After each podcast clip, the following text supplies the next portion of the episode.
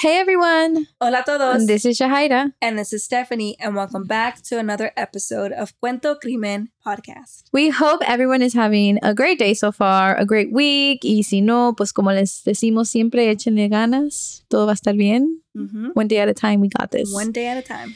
And we're also excited because we have updates for you guys. Finally, huh? Yeah. Good updates. yeah, good updates. So yeah, it took us a while, but we Mhm. finally got the merch coming in. We have the merch We- coming in. And we have it here. we are in the studio right now, and we have boxes yeah. of stuff, right? Bubble So wrap to be exact. bubble wrap. We do have bubble wrap. So, hint, hint. What do you think will be released? Maybe a fishbowl, maybe a cafeteria. maybe, maybe. I don't know. What do you need bubble wrap for? Baby, yeah. You know? Um, I don't know. We're we're excited. Uh, Mhm. this is, I think que, que llegó la semana pasada, Yes, right? So it's like fresh, and it's just so like I don't know, like surreal seeing Mhm. it in front of your face and like just touch, touched, things, you know. you know, because everything's on our computer, like Yeah. our, you know, approving designs and this and that, Yeah. deciding to go with this product versus that product, and to have, I guess, you know, I think we mainly have supplies, right? Yeah, we do. Like the bubble wrap, yeah. But it's exciting though to like Yes, see it thank you going. cards, yeah, thank you, know? cards. But like the actual merch is coming. Yes. Um, it's on its way. Like it's done. You know, it just has to get to us, and it's just exciting and like it's a little nerve wracking though. Like a ver si les gusta, a ver Mhm. if y'all are feeling it. Because if not, then what are we gonna do? Yes.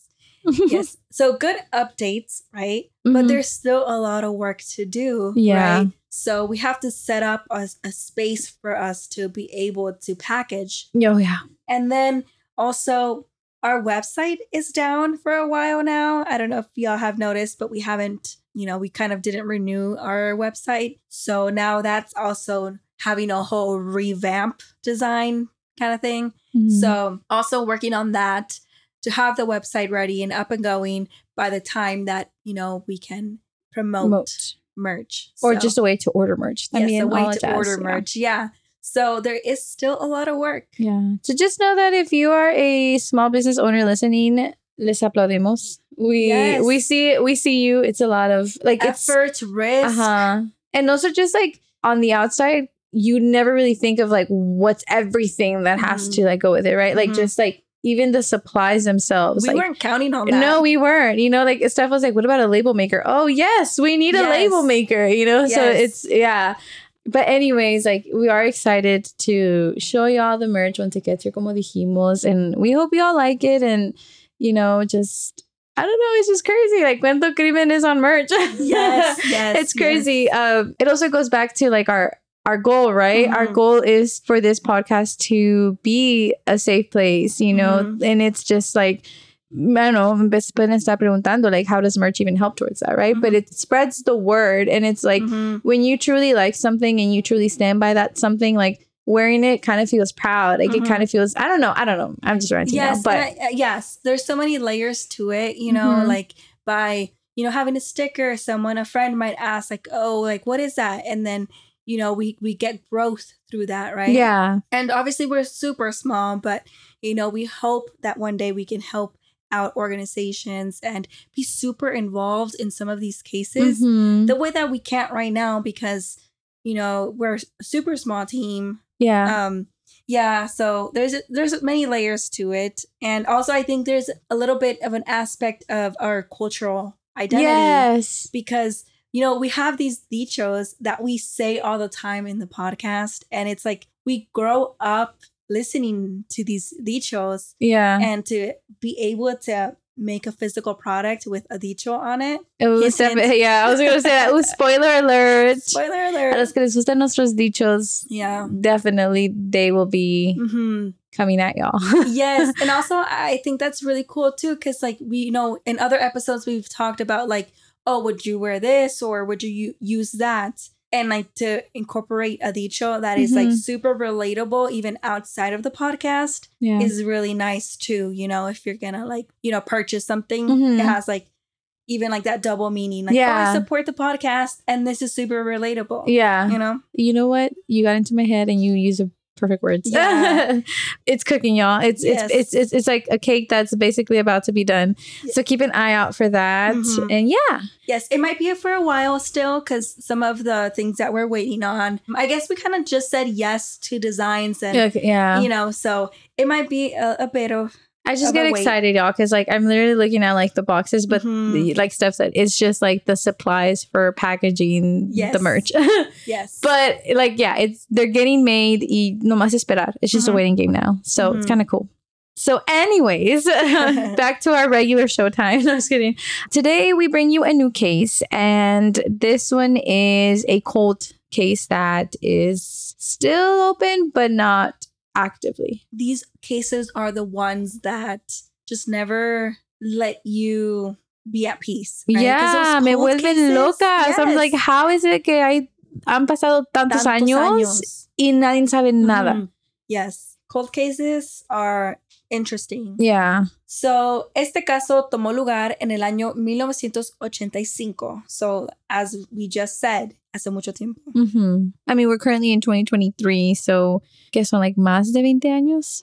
Way more than 20 years. 30, Yeah. casi 30. Casi. O no. Ahí, ahí hagan la cuenta. Yeah. Yeah. yeah, it's it's been a while. Y como dijimos, like this case, it just it turns your head because it's like, what? I don't get it. It's just like how someone is murdered and just you Mhm. never know by who. and I think also like someone got away with it, right? Yeah. Either they committed more crimes or they lived a life así Como si nada. Como si nada. Me da escalofrío nomás de Ujú. pensar. Por eso siempre decimos, caras vemos. Corazones no sabemos. Oh, she finished it for me. Just kidding. But no, yeah, but it's true though. And that's why you always have to be alert because you just don't know. Today, we will be talking about Raquel Ramirez, a woman who was found dead after disappearing for a day. And like always, we want to give you all a heads up because we will be talking about sensitive topics. Queremos darles una advertencia porque vamos a hablar sobre temas sensibles. Y también we want to remind you that we do try our best to share these cases with you all con todo respeto a las familias y a las víctimas. We have to remember that these cases are real life and it's important to acknowledge that. And so, okay, let's begin.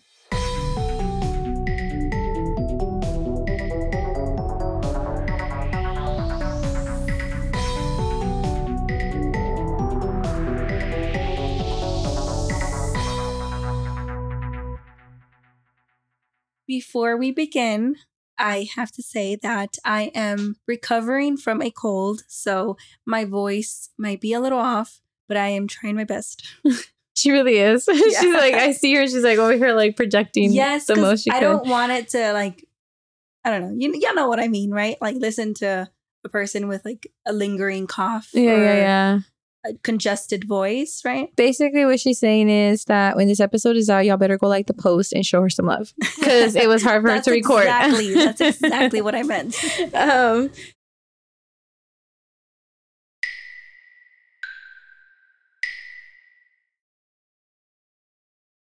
So let's get started. So, el caso de hoy, como dijimos, tomó lugar en el año 1985 en Hartford, Connecticut.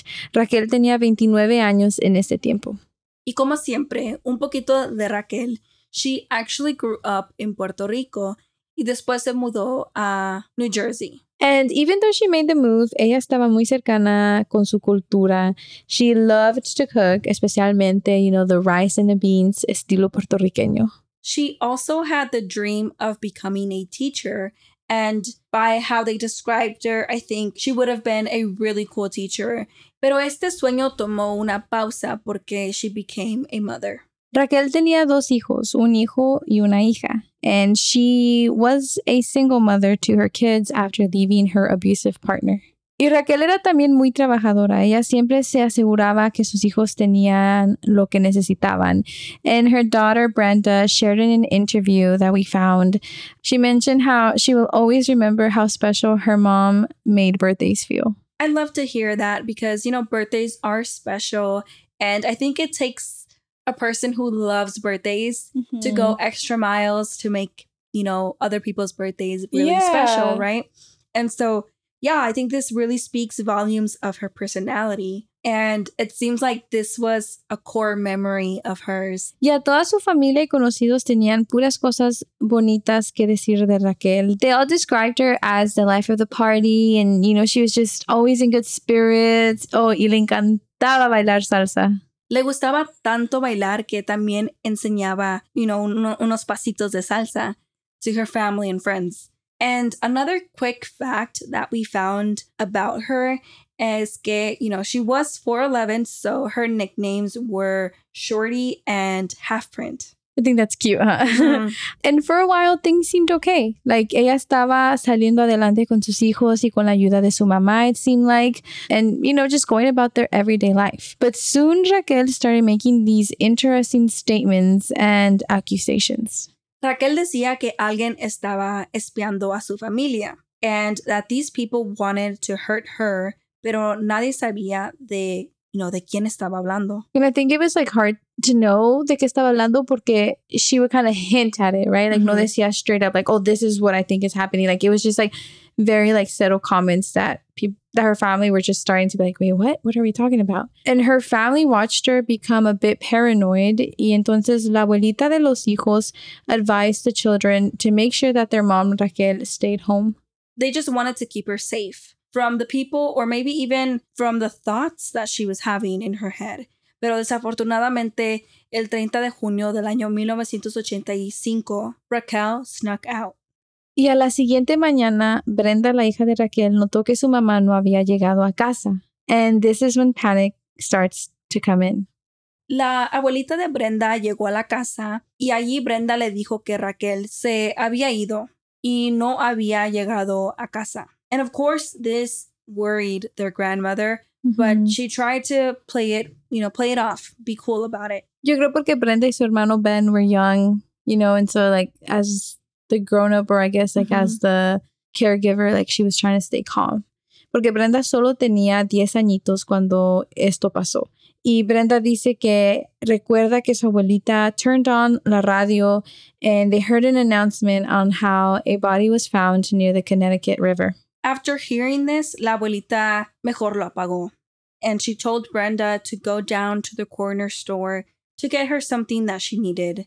Again, a lo mejor hizo esto para, you know, distract Brenda and I guess for her to intake this information.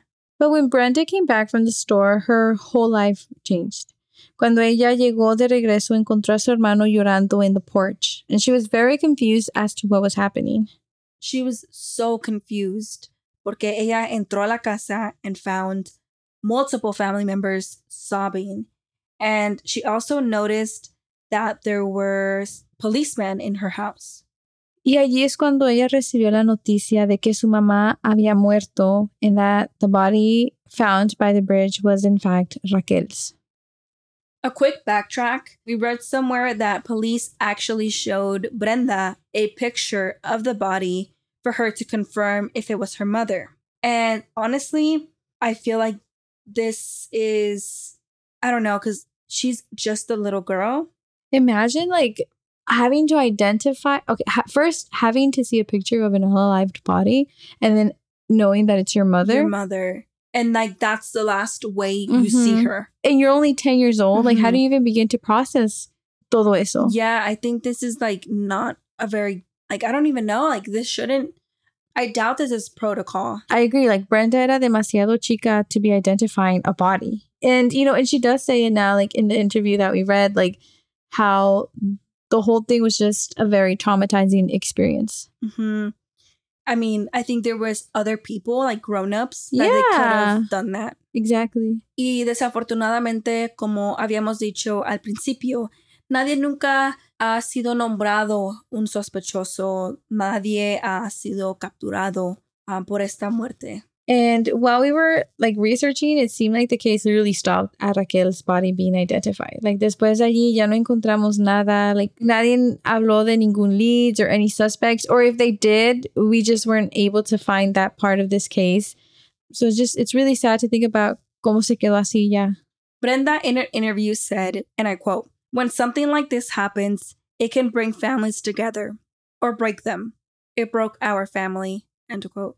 that breaks my heart to hear Yeah, I think this is something we haven't talked about in this podcast.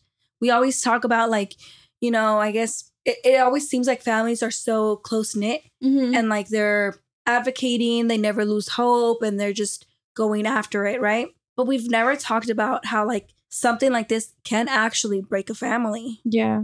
And we actually never talk about like, well, I mean, because you don't really know, right? Because there's no like articles written on that, but like, how do these events affect the family Dynamic. forward? Yeah. You know, like whether it was someone who was murdered, whether they know who murdered or someone who's missing, like how how do they go on about their Mhm. life, you know?